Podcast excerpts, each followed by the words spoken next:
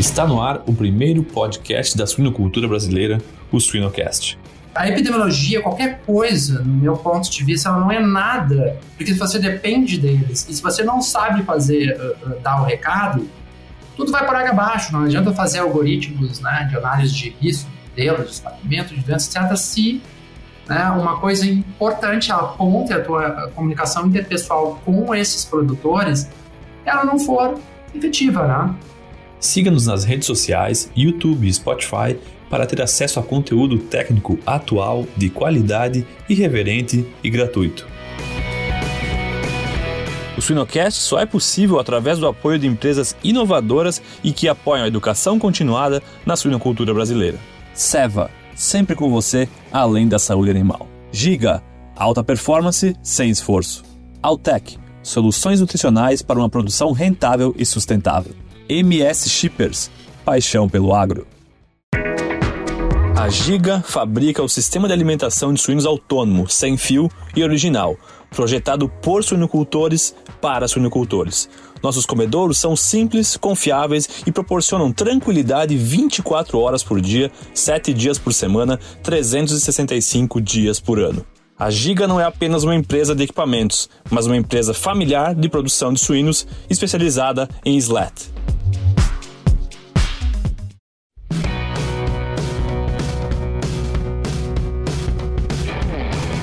Olá pessoal, estamos começando mais um programa Suinocast. Hoje o nosso convidado especial é o Dr. Luiz Gustavo Corbellini. Corbellini, boa tarde. Meu nome é Guilherme Brandt, sou host, sou veterinário, host desse programa. Corbellini, o nosso programa aqui é um programa dinâmico, democrático, leve, muito aberto.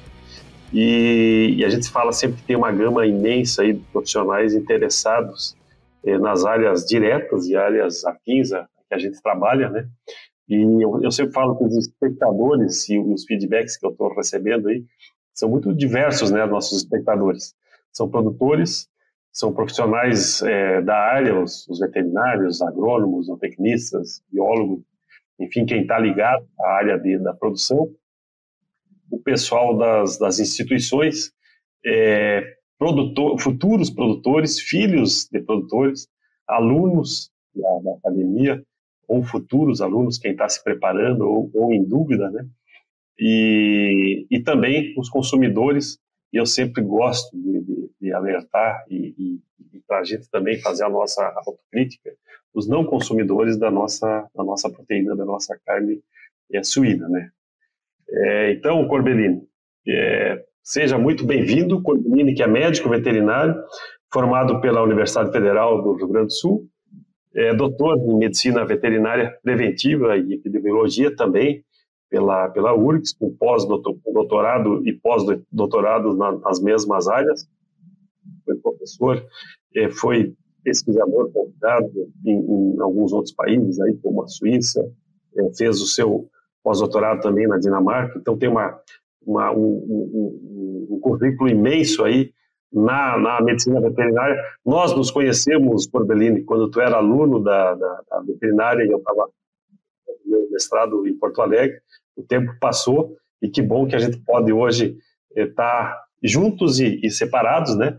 Corbellini, que atualmente é CEO da empresa Corby Science Solutions e está aqui conosco hoje para dividir a sua experiência. Corbellini, seja muito bem-vindo.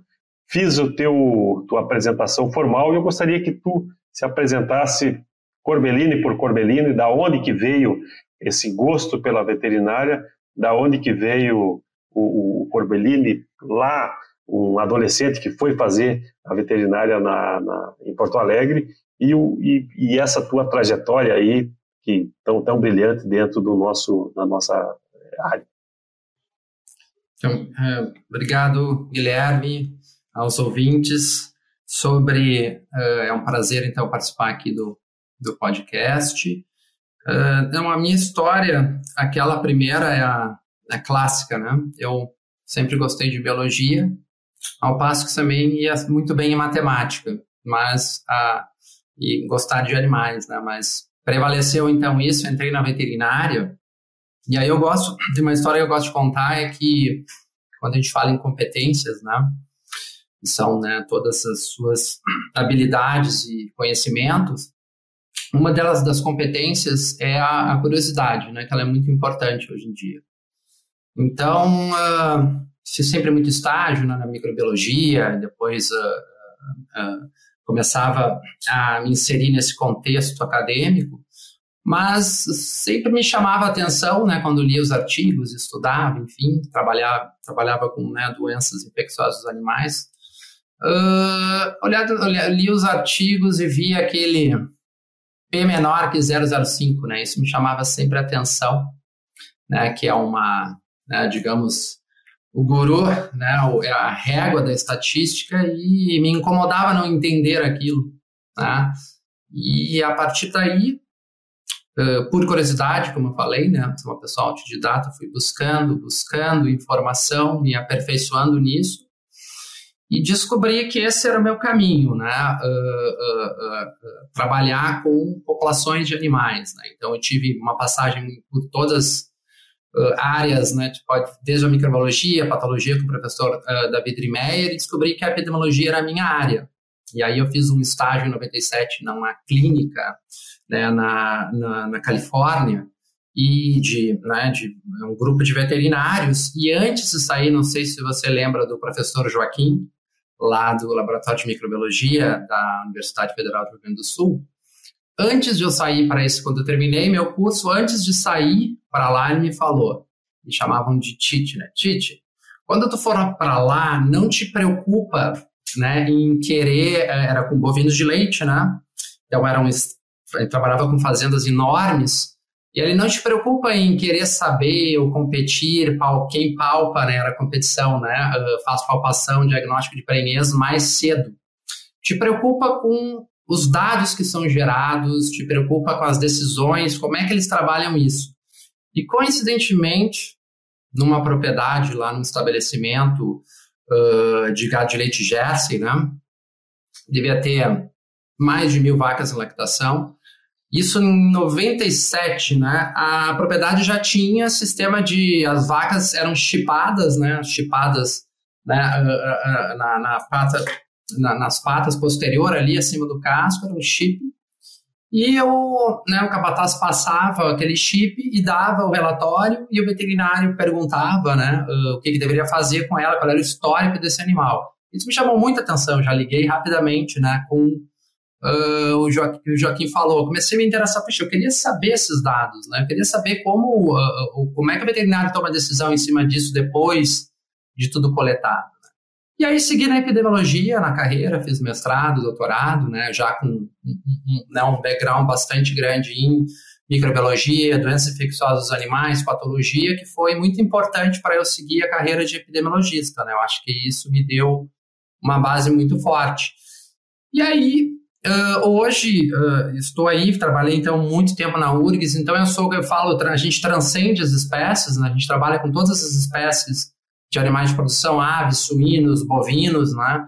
E também com o processamento, com a parte de risco, né? Ou seja, da fazenda à mesa. Então, o epidemiologista é uma característica bem analítica, né? Então, a gente é muito analítico, a gente começa a querer entender né? O que, que os fatores do campo interferem, por exemplo, né, numa, num desvio de conformidade lá na ponta, se a gente for falar em salmonela, por exemplo. E aí fui né, trabalhando, me aperfeiçoando na epidemiologia lá no, durante esses 16 anos que eu fui uh, professor, hoje estou licenciado, né? E comecei a evoluir, fiz um pós-doc nessa parte de análise microbiológica de alimento, depois um outro pós-doc em, em, que me interessava muito é planejamento de programas de saúde animal, né, em ferramentas de tomada de decisão e de construir planos. E aí cheguei onde estou, né, na, a gente for falar na pirâmide de Maslow, hoje uh, decidi afastar depois da pandemia, né, para seguir um pouco, para me experimentar né, vendo uma demanda bem importante aí no mercado de profissionais veterinários, né, que tenham contexto, com, compreendam, que compreende o contexto de saúde animal, mas que une toda essa parte analítica, né, para tomada de decisão. Então a gente viu o potencial desse mercado, estamos e hoje eu estou aqui, né, à frente da Corp Science nessa minha nova fase, então de vida. Né? Então uh, uh, descobrir né, que a parte analítica né, na qual os veterinários têm muito medo, né, a parte estatística, ela é essencial, né, ela não pode ser dissociada, né, ou todas as questões uh, veterinárias elas são muito interdisciplinares, são nós devemos ter vários saberes, né? Não só a estatística, como saber se comunicar, se portar, tomar decisão. E às vezes a gente nota esse medo do desconhecido, né? Então, ela foi muito importante para minha vida, né? Então, ter esse conhecimento analítico aí que uh, eu fui ter na, que eu fui experienci experienciando ele ao longo da minha carreira. Muito legal, muito legal. Eu anotei algumas coisas aqui que já vai dar um caldo bom. O, que bom que tu citou, né, a, a, o professor Joaquim, e, e como que, que, são pessoas importantes, que às vezes uma palavra, tu vê, pô, tu tá indo lá para ver milhares de vacas e, e, não é a competição, não é, a, é, Vamos ver coisas diferentes, né? E hoje a gente está discutindo contigo aqui, e, e, que bom, né, que tu puxou isso aí, Corbelino. Nós estamos aqui no, no mês de setembro, dia 8 de setembro, o dia da alfabetização em dados, dia 9 de setembro, o dia do veterinário. Então, tá, tá o prato cheio para ti. Né? Então, é, eu tinha esquecido, dia 9 é justamente, ó, dia do sequência. Isso aí. E, mas eu, eu gostaria que, que agora tu, com todo esse teu, toda essa tua, teu cabedal de, de conhecimento, que tu citou lá o P menor que 0,05, né? Eu trabalhei no campo vários anos, comecei dentro de uma granja, depois fui para a extensão rural, e muitas vezes quando a gente chegava, fazia abordagens aos produtores, às vezes tinha aquela questão, não, eu já fiz um teste aqui e deu melhor ou deu pior. O que, que é o P menor que 0,5? Como, como o, o Corbellini, o doutor Corbellini poderia explicar isso de uma maneira muito simples para um produtor ou para alguém, para um aluno estatística, que está com medo da, da estatística, o que, é o P menor que 0,5 e qual que é o impacto? O impacto aí é, é gigantesco, né, em relação às conclusões. Mas qual que é a explicação simples do P05? Ele é simplesmente um percentual de erro que tu aceita ou não, erro tipo 1. Ponto. Se a gente for dizer isso, né, é um percentual de erro que tu aceita. Né? Então eu costumo dizer, né, que eu, eu falo do paradigma do P, né, uh, uh, uh, o que é importante? Tu tem uma. Porque a estatística ela vai fazer é um, é um teste de hipótese. Você aceita ou né, rejeita hipótese nula, certo? Aquela hipótese de que não há associação, aquela hipótese né, de que é o contrário que tu pensa, que tu quer ver uma associação, né? Então, na verdade, ele está dizendo assim, ó, se eu uh, uh, uh, rejeitar a hipótese nula e aceitar aquela associação, eu tenho 5% de erro. Essa é uma, é, é, é né, uma convenção né, que é um erro aceitável. Então, eu estou 95% de confiança do que a minha decisão foi correta, falando de uma linguagem bem simples, certo? Tá? Aquilo que tu está então, se permitindo. É eu posso permitir 1%, certo? Eu quero, posso me permitir 5%, e se dá 6% do teu P? Bom, mas aí ah, é 5%, então eu rejeito tudo? Então, é, é, é, biologia, é entendimento, o p-valor não enxerga vieses, não enxerga má construção de um experimento. Então, é, se eu enxergar um experimento tiver um p significativo ou um teste mal aplicado ou dados mal coletados, para mim não quer dizer nada. Inclusive, tem uma revista interessante que é Uh, como é que é, é que, que, ela é especializada para que se uh, uh, publiquem artigos sobre P não significativos, porque ele é tão importante quanto. Porque se eu tenho um bom experimento e aquilo não está muito bem conduzido e você não encontrou nenhuma associação porque deu um P maior, não, não significativo, não significa que aquilo está errado. Se ele foi bem feito, é muito melhor do que um trabalho mal feito que deu um P, que a gente chama de P-hacker, né? Vou seguir uh, um P significativo que a gente pode achar. Entendeu? Então, ela é muito mais. A estatística é uma ferramenta essencial, ela faz parte né, da, da, né, da, da, do axioma científico, né, o método dedutivo, ela é, ela é ciência, porém ela tem que ser bem uh, compreendida. Né? Então, em resumo, Uh, uh, se eu olho um P significativo de um trabalho ruim, eu não vou acreditar naquilo, porque tu tem que ter essa capacidade como veterinário de não olhar aquele P, ó que legal, né? Não, tu tem que saber se aquele teu experimento está bem conduzido, e aí sim os resultados vão ser bons. Né? A gente fala assim, ó, como é que é garbage in, garbage out, né? Se os teus dados estão ruins, é um, é, como é que é, um lixo entra, um lixo sai. Não tem como salvar, né? E melhorar. Então, isso é um ponto importante, né, Guilherme? Quando a gente fala, uh, tem uma passagem também, né? Se você vai procurar um estatístico quando o experimento acabou, né, só depois que o experimento, quando o experimento acabou, o máximo ele, ele pode dizer é fazer um exame pós-mortem de que aquele experimento morreu, né? Então, basicamente, isso é bem comum, né? Você vai lá no final, não definiu bem as hipóteses, teus problemas, o que que tu tá, qual é a implicação clínica daquele resultado, porque existem explicações clínicas que têm que ser interpretadas, né? Então, esse é um prato cheio, né? Uh, uh, uh, para discussões e é muito importante. acho que o veterinário ele tem que ter um mínimo de alfabetização, né? Vamos falar assim, de conhecimento, não ter medo, né? Porque não é tão difícil quanto parece. Né? Não é tão difícil quanto parece, os seus princípios, né? Legal. E, e, e, eu acho que aqui tu tocou um ponto importantíssimo, e até na tua apresentação, né? que, que tu era uma pessoa, e, e, é uma pessoa que gosta de matemática, associou a ciência e a, e a veterinária a tudo isso, e na verdade a nossa, as nossas, a, a nossa gestão, a nossa vida, a produção, ela está em cima de números, em cima do, dos resultados daquilo que funciona e do que não funciona, né? E, e quando eu jogo isso, o, o método estatístico, Corbelin, o método estatístico e o data science, é, é, é, um pegando exemplos simples de uma aula de estatística, né? Como a gente pode transformar isso em, pô, a conversão melhora ou piora, esse animal vai, fator de risco dentro de uma granja, essa granja, ela é uma granja que eu, que eu tenho que investir nela ou eu posso ficar tranquilo em relação a questões de biosseguridade, a questões de, de vizinhos, né? Eu acho que aqui a gente pode ter uma boa conversa, hein, Corbeli? Então, eu, eu gostaria que tu, que tu pegasse aqui a, a, tua questão prática aí da, do método estatístico e como, como que a gente consegue é, atrair né, aqueles que, que a, as pessoas à, à, matemática, que é uma ciência. Eu, eu, eu, eu vejo várias pessoas falando, pô, eu vou para a área biológica porque eu não gosto de matemática. Ah, já, que bom largada. Tá perdido, com certeza. Tu falou aí data science, né? E dia 8, então, é o dia da alfabetização em dados, estatística. Eu vou falar em, vamos falar em data science, ciência de dados, né? Que é um, é um termo hype, né? Um termo que está na moda e, é as profissões, né? Está no topo, né? De, de, digamos, de profissões no mundo. Lembrando que uma das habilidades também importantes é, é tomada de decisão, né? Quem souber tomar de decisão é uma das né, de, de, competências importantes, eu falo. Então, elas estão muito relacionadas, né? dados, tomada de informação, tomada de decisão. Então, vamos falar um pouquinho de data science. A estatística ela está nesse imbróglio todo, nesse meio né, de data science. Né? Daí eu vou começar. Uh, uh, uh, a gente fala que são, é uma tríade, né? Eu gosto dessa, dessa representação.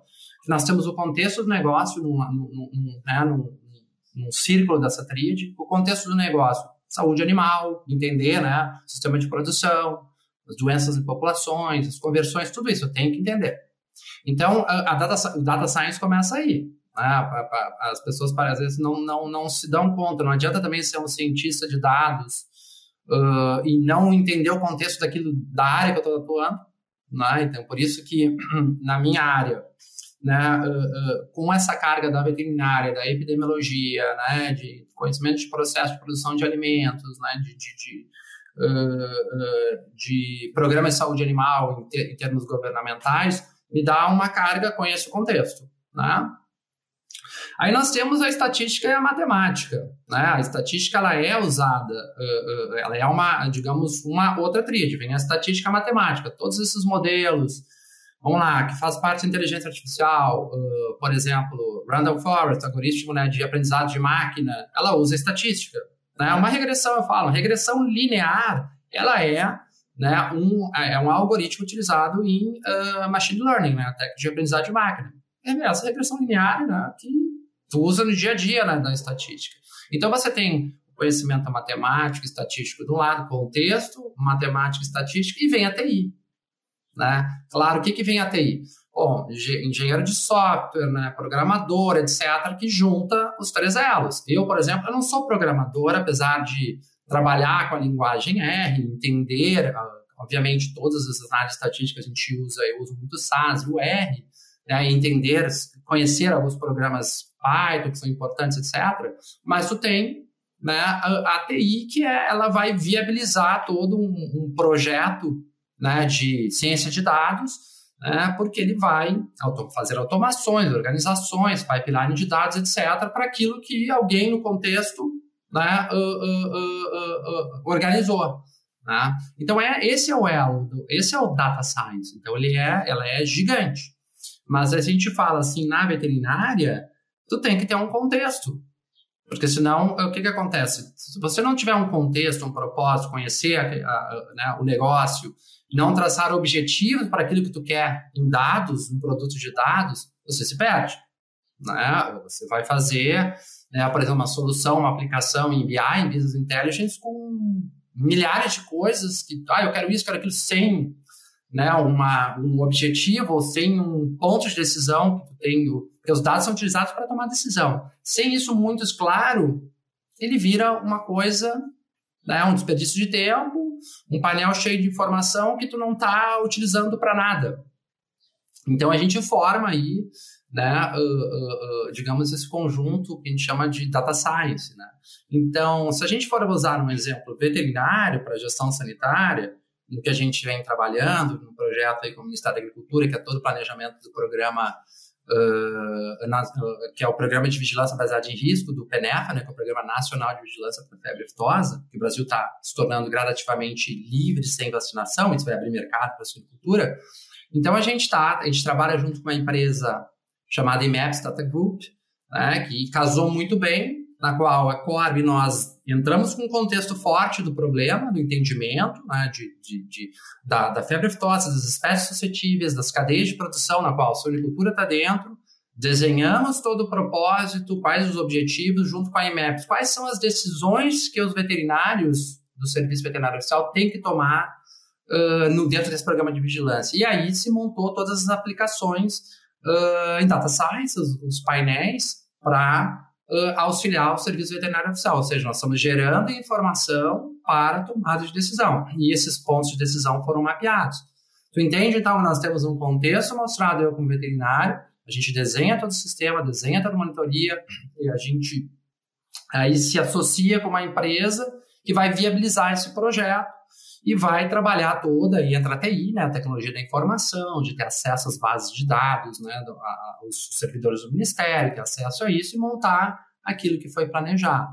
E aí, bom, mas e eu como veterinário, bom, nós como veterinários, a nossa empresa, o nosso time compreende né, o contexto, temos conhecimento, obviamente, uh, em, uh, em, em, de dados, temos alfabetização forte em dados, conhecimento de estatística e do contexto que a gente conseguiu. Então, a partir daí a gente começa a montar programas né, de vigilância que a gente chama inteligentes, né, gestão, fazendo a gestão sanitária, gerando dados para gerar informações para decisões. Né? Então, é mais ou menos é esse o contexto que a gente traz né, dentro desse, uh, quando a gente for falar dentro da veterinária de modo prático. Né? Então, é trazer, digamos, uh, entender que os dados são relevantes, que eles são ativos importantes, desenhar todo o processo e aí sim monta essas aplicações. A aplicação é por último, né? Que eu falo de aplicação é uh, a tecnologia, ela é por último. Compreende, Guilherme? Por último.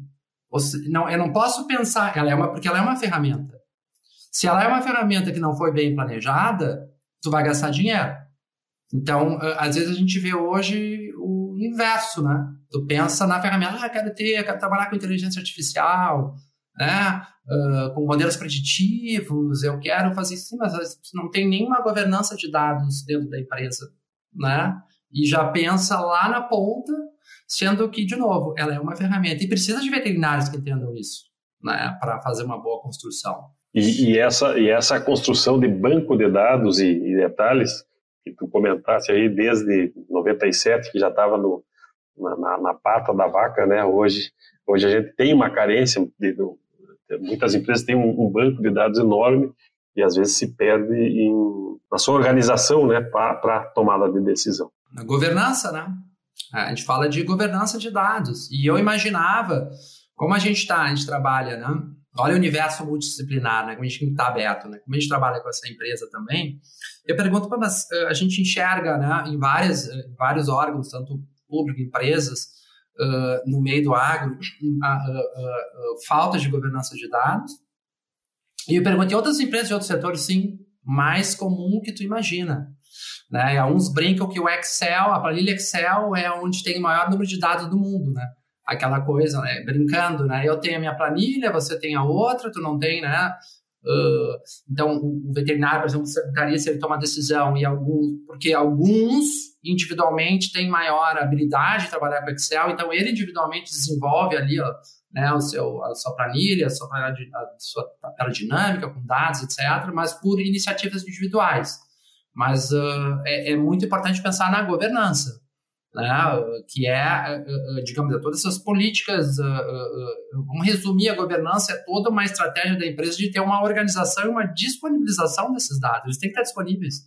Se eles não estiverem disponíveis, você não consegue né, trabalhar. Né? E, e, e, você mais que eu deve saber que muitas empresas vocês têm muitos dados, muitos, cada um tem o seu sistema, mas estão lá. Né? Tu tem um diagnóstico, tu tem lá no abate, enfim, não interessa, deve ter uma série de sistemas e eles não estão interligados. E como é que eu posso melhorar essa governança para que esses dados estejam disponíveis, para que assim eu consiga utilizar, né? Porque dados sem gerar informação, dados sozinho não é nada. Né? Ele é um conjunto de números lá soltos num, né, num servidor, num, num banco de dados. Nesse, nesse contexto, entrando entrando para uma associação aí de, de conceito de risco, eu, eu tendo os dados na mão, né? Conceito de risco e uma associação com biosseguridade. Eu, eu, eu, eu, tive experiência de trabalhar muito com questões de, de prevenção de acidentes e a gente trabalhava muito com, com avaliação e, e riscos eventuais de, de, acidentes, né?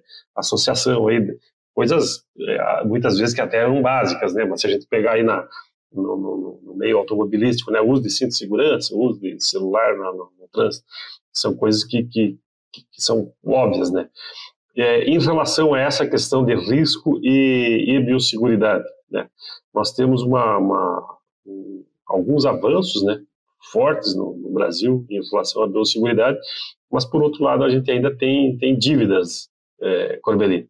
E hoje, hoje a, gente associando aí questão de influenza aviária mais, mais batendo no, mais perto, né?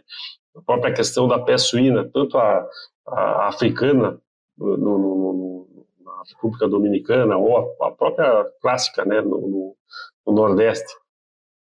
O que que, o, qual que é a nossa vulnerabilidade maior aí, Corbelini, se a gente colocar tudo isso num, num pacote para que lado que a gente está indo? A gente está entrando né, na, na seara, vamos falar do risco, né? Que é outro core aí da, da, da Corp Science, que a gente trabalha tanto nessa parte analítica e, e, e risco, né? Análise de risco, né? Ou seja, para fazer uma gestão do risco, né?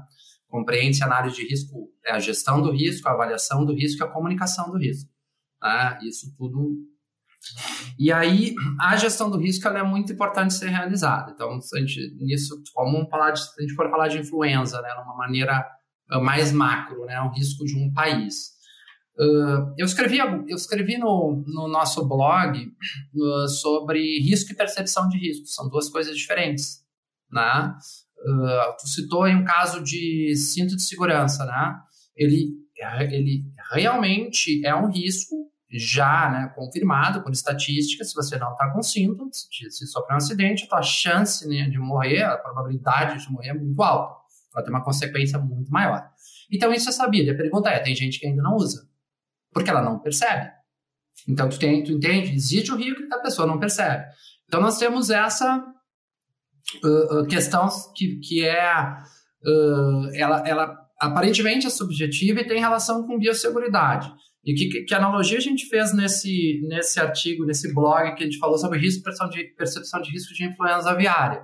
Né? Isso é, é quando ela estava distante, a gente trabalhou em 2014, né? a gente fez um, uma avaliação de risco de entrada de, da H5N1, não essa clade nova, né?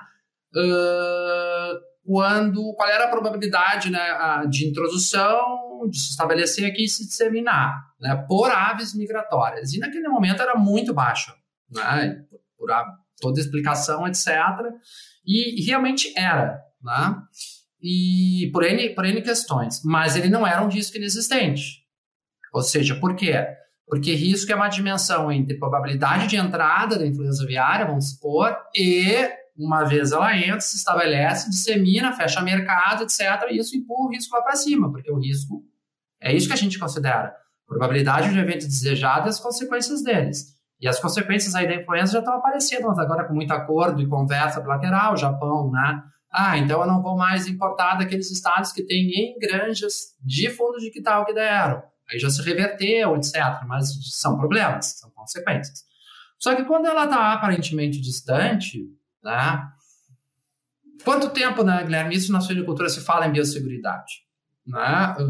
A importância dela. E no projeto, nesse programa de vigilância de aftosa que a gente está construindo, que o Brasil retira, um dos focos que a gente está trabalhando né, uh, não é. Tem várias frentes, né? Tem a inteligência, a gente desenvolver toda a parte analítica de dados, etc. Mas uma coisa é a comunicação. É, é começar a trabalhar o serviço veterinário oficial né, com, uh, mais próximo do produtor, incluindo aí suinocultores, para educar ele sobre a importância da prevenção. E aí vem a biosseguridade. Porque muitas vezes tu não percebe, muitas vezes tu, tá, tu, tu, tu, tu não está familiarizado, tu não dá bola, porque tu não enxerga as consequências globais, etc. E tem outro problema na biosseguridade, né? que é, às vezes, ele vai investir e aí? O que, que eu vou ter de retorno? Ele consegue enxergar esse retorno? Né? Uh, uh, uh, o quanto de retorno isso me dá realmente no papel? E isso tem vários trabalhos falando, né? E aí dificulta realmente, né? Essa adoção de, de programas de biosseguridade. Mas, sem dúvida, biosseguridade é risco, é o que? É, você tem a biosseguridade externa e interna, sendo bem simples, ou seja, toda, tu, toda a tua externa, tu reduzir a, a, a, probabilidade de entrada de um agente patogênico, né? E a interna, tu reduzir né, a disseminação desse agente. Né? Então, uh, uh, uh, isso é risco, certo? E especificamente nisso, Guilherme, uma, aí uma opinião minha, né, particular, que, que eu, que eu fiz vários trabalhos né, com o Gustavo Souza, que foi meu aluno de doutorado, agora está em Iowa, né, a gente fez uma, trabalhos grandes aí de biosseguridade na suinocultura, uma percepção que eu tenho é que ela deveria ser, tem um grupo australiano trabalhando, é muito interessante, ela, ela deveria ser direcionada a perigos específicos, a uma avaliação de risco. Tu montar um programa de biosseguridade avaliando risco. Ou seja, tudo que entra na granja, tudo que, uh, tudo que sai, bio, né, uh, uh, contenção, tudo isso para torná-la um pouquinho mais assertiva, né? Porque não sei se tu concorda, isso até é legal trocar esse, essas ideias. Às vezes a impressão que dá olhando de fora é que tu dá um tiro de bazuca para matar uma mosca. Ou até mesmo o produtor nem entende os porquês. Uh, os porquês estão bem claros, né? Ah, se eu controlar cascudinho, se eu estou controlando a mosca, se eu não controlo... o que, que isso me serve? Quais são os riscos que eu estou evitando? Quais são os benefícios que eu vou ter com isso, né? Então, é um trabalho que não é exclusividade do Brasil, né? A, a dificuldade de uma implantação de biosseguridade por todas essas razões aí que eu expliquei, principalmente se ele vai ver retorno nisso, né? É, tu, tu comentando isso, Corbelino, eu lembro, me veio aqui é, uma a, a questão evidente da, da enfermidade da doença, né?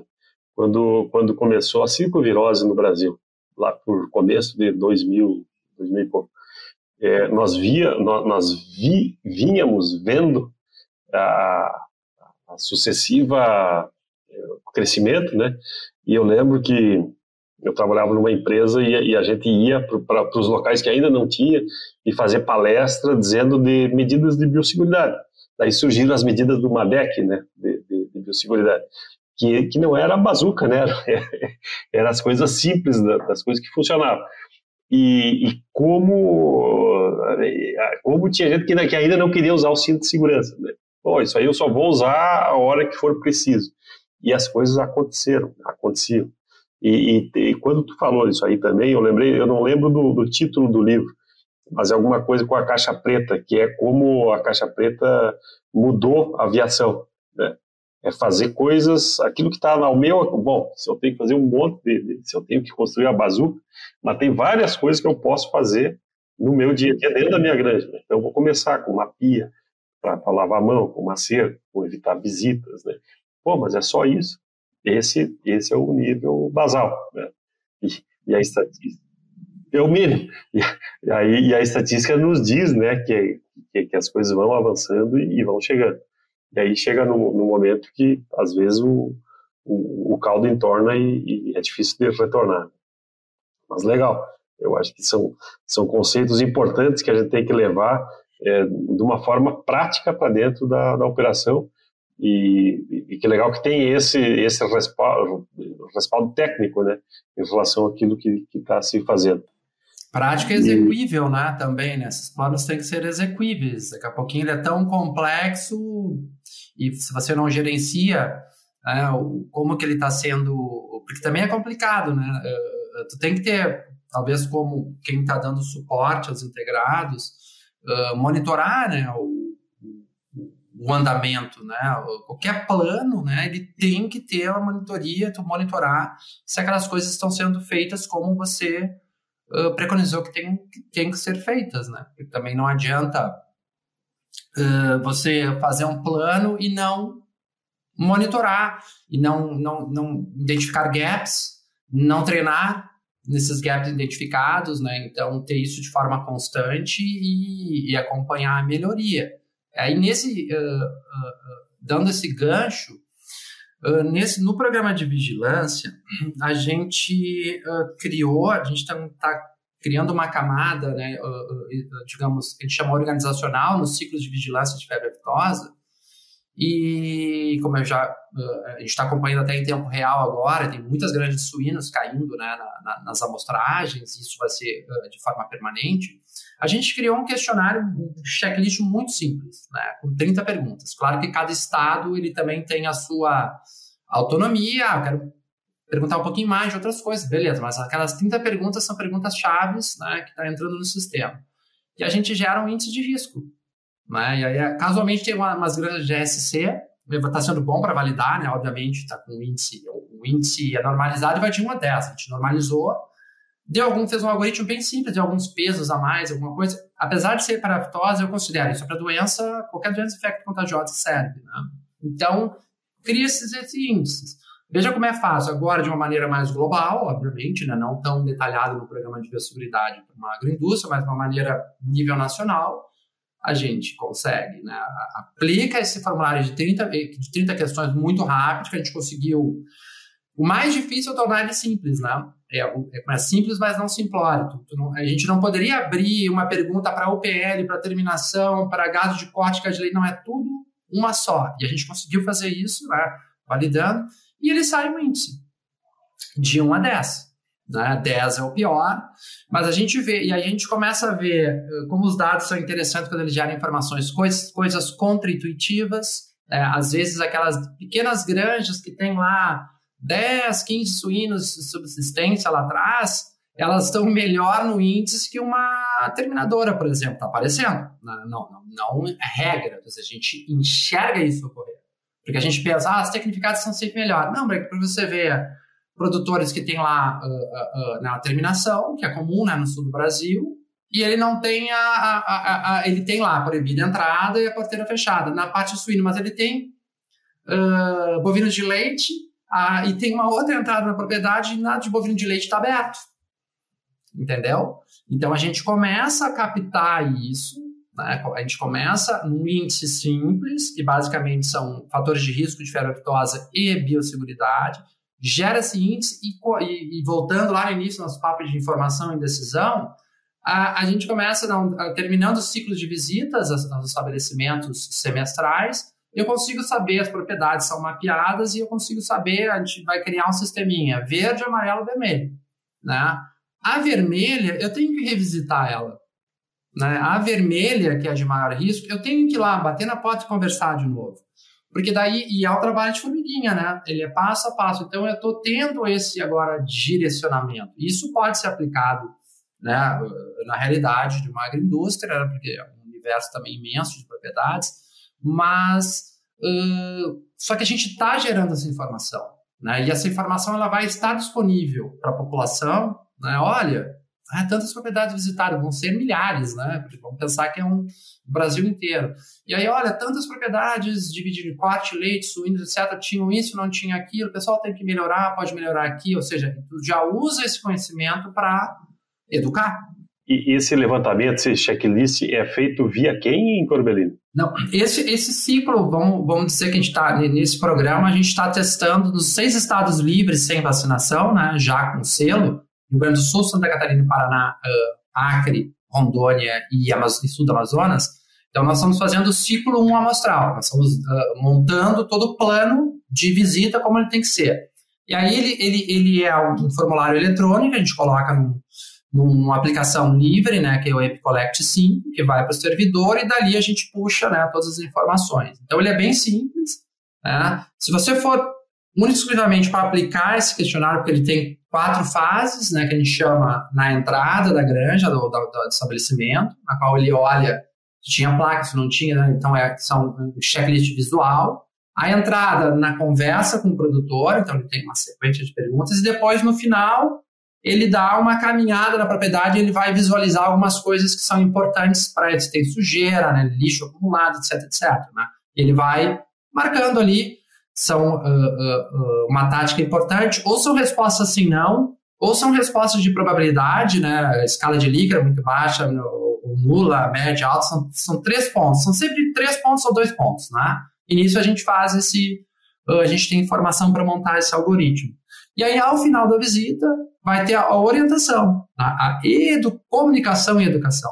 Né? E isso é importante. Então, tu já vai ter a ferramenta, ó, Uh, uh, uh, através, né, eles vão ser orientados a ter uma, a gente chama de comunicação efetiva, uma comunicação que a gente chama não violenta, na qual né, eu aprendo a me comunicar com a importância da veterinária, me aprendo a comunicar com ele, aprendo a pedir para ele que seja efetivo esse meu pedido, né, Guilherme? Ou seja, ah, tu teria que fazer isso.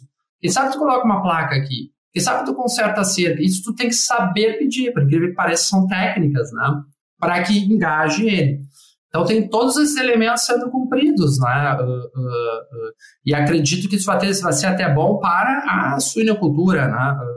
no momento que tu começa a ter um serviço oficial com essa organização. E tu, tu puxou, estou vendo aqui o nosso tempo está esgotando, mas eu, eu queria, tu puxou um tema aqui importantíssimo, né? Relacionado à extensão rural independente de espécie, e, e, e é exatamente o teu chão da epidemiologia, né? Como e eu ainda estou lembrando do recado que o Joaquim te deu lá, né? Como como como a epidemiologia, é, quando a gente está estudando, a gente é, existe uma, uma paixão pela clínica, vamos resolver logo o problema. E a fisiologia e a epidemiologia, a gente deveria hoje a gente fala muito em propósito, né? Qual é o propósito de um produtor? Qual é o propósito de um, um cuidador? Independente do setor de uma granja, as pessoas têm que saber o seu propósito. E a, e a epidemiologia ajudaria muito nisso aí, né? Por, por que Ajuda, eu sou suspeito. Não, ajuda. Sou suspeito. Eu estou puxando, puxando aqui para tu dar um chutão agora, né? Vamos dar, deixa assim, eu picar. A fisiologia né? e a epidemiologia ajudariam, ajudam muito na extensão. E, e até na relação com as pessoas, né? Para explicar né, aonde que a gente está indo. E aí, sem dúvida, entra a estatística para consagrar o, o finalizar, né? O teu instrumental, né? A estatística vem com o teu instrumental aí, e data science agora com a evolução, para né, viabilizar todo esse processo né, de coleta de dados, organização e análise em tempo real, né? Ah, sem dúvida, né, Guilherme? Talvez, esse seja o um recado para os estudantes, né? Para dar uma, uma, pensada, né? Pô, como é que eu estou em, em epidemia? Como é que está o meu, meu aprofundamento na epidemiologia, na, na, na, na fisiologia?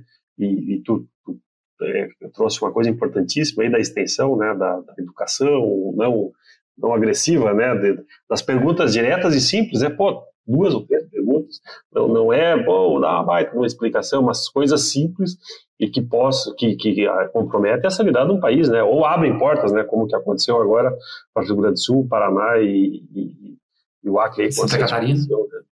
Santa, Catarina, já, era, já, era. Já era, já era, já era. Exatamente. Mas muito Saber. Né?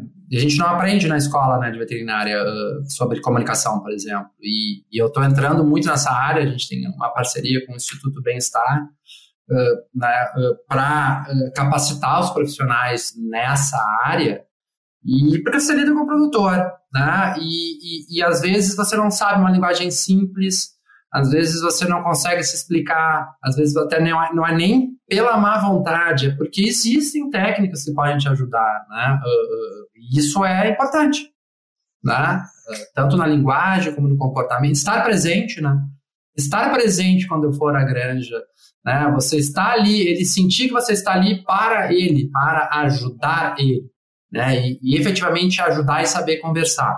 Então, Uh, a epidemiologia, qualquer coisa, no meu ponto de vista, ela não é nada, porque se você depende deles e se você não sabe fazer, uh, uh, dar o recado, tudo vai por água abaixo. Não adianta fazer algoritmos né, de análise de risco, modelo de espalhamento de doenças, etc., se né, uma coisa importante, a ponte a tua comunicação interpessoal com esses produtores, ela não for efetiva, né? Então, eu considero essencial. Isso é uma. É o que tu falou da estatística, né? Se, se entra lixo, sai lixo, né? Ou se, não, se entra uma informação ruim ou nem entra informação, não tem como. Ou se ele não confia em ti e não entende, ela não entrou, né? Entrou pelo ouvido, saiu pelo outro. Ou seja, ele não absorveu e não se sensibilizou, não se conscientizou, então não adiantou nada. Já pensou estar no top 1% da suinocultura? Acesse academiasuina.com.br e invista no seu conhecimento. O Suinocast só é possível através do apoio de empresas inovadoras e que apoiam a educação continuada na suinocultura brasileira. Elanco, alimento e companheirismo enriquecendo vidas. IPRA, construindo imunidade para um mundo mais saudável. DSM Firmenich, moldando o futuro dos cuidados com suínos. Corbellini, muito boa a nossa conversa aqui acho que nós vamos ter que fazer um outro chimarrão aqui, meu. Poderíamos, vamos ter muito né, o que tratar aí, é um tema. Muita coisa para tratar. Eu, eu, gostaria de te perguntar, Corbelini, o que, que é o. O que, que é o, o Luiz Gustavo Corbellini fora da, fora da, da, sua rotina aí de trabalho? Né? O que que, qual, qual que é o teu lazer? Qual que é o teu momento aí para tu desligar e, e, depois poder voltar com uma bateria mais forte, né? Pra, pra... Bom, tema, isso, uh, uh, isso é, é, recorrente nessa pergunta. Eu, uma vez eu estava num podcast com vocês aí, numa segunda, ah, resgatando lá de 10, 15 anos atrás, né? Essa pergunta era interessante. E eu acho que isso é importante mesmo, né? Às vezes a gente não sabe qual é o eu né, quem sou eu, não trabalho, né? E uma discussão que eu tive com uma colega uh, sobre meu meu Instagram é o meu eu, eu, não de trabalho, né? O meu trabalho está no LinkedIn. E aí, não, a gente não, a gente tem que saber, não, esse, porque eu tenho eu, eu, esse daí. Eu busco, né, desde quando em 2019, 2018 morei em Colônia do Sacramento, cidade pequena, então eu busquei, bom, eu quero mais tranquilidade e eu quero morar uh, perto do mar, e perto da minha cidade natal, que é Porto Alegre, e, em uma região né, uh, de agronegócio, né, que é o sul do Brasil. Então, juntei o, o, o útil ao agradável, moro perto do mar, e sempre que uh, eu posso, eu surfo, né? Eu surfo desde seis anos de idade. Então, esse é o meu, o que me acalma, né? O contato com o mar e é o, é o, é o esporte, né? O surf. Então, isso realmente uh, me traz, inclusive hoje de manhã, bem cedo eu já surfei, então isso já me traz, recarrega as baterias e é, é algo que retroalimenta, né? A gente tem que pensar nisso daí, né? Senão a tua cabeça não vai funcionar bem. foi boa. É. mas é importante. Ventilou. Eu, eu, já dei a minha corrida hoje de manhã, então nós nós viemos bem para a nossa conversa. Viemos bem, né? Dá uma uma aliviada, né? E, e, e, é bom profissionalmente, né?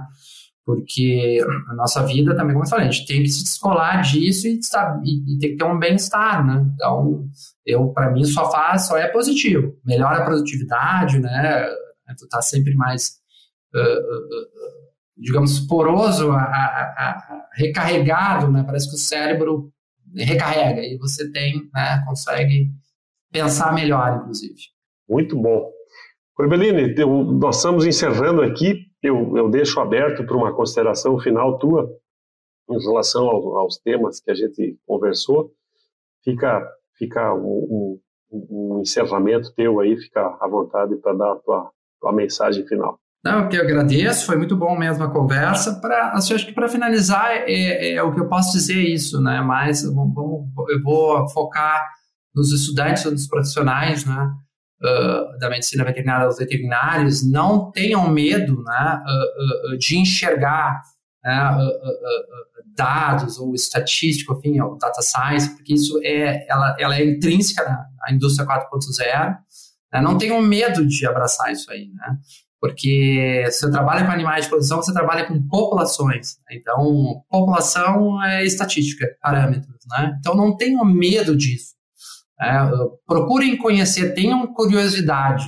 Né? E, e, e, a veterinária, ela não é, ela não, é, não pode ser. Eu entendo agora a veterinária, para mim, Luiz Gustavo, uma engrenagem de mil coisas que a gente tem que fazer. Né? Então, ela é mais uma ferramenta técnica, mas você tem que saber se comunicar, né? você tem que saber trabalhar em equipe, você tem que ser curioso, etc.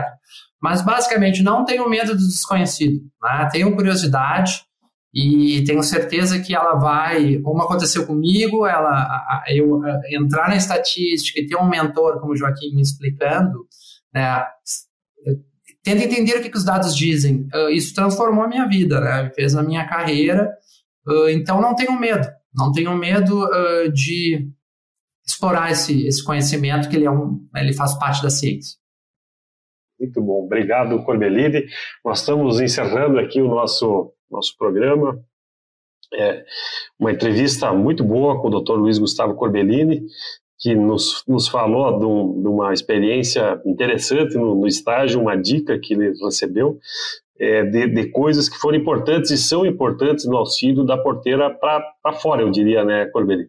Da, daquilo que está sendo feito dentro das granjas, dentro das operações, mas que todo esse banco de dados seja importante para a tomada de decisões de coisas que a gente pode fazer ou não pode fazer, sempre é, é não, não necessariamente baseados em, em, em coisas que a gente acha, né, mas em em conceito de risco, em, em percepção de risco e também em decisões estatísticas.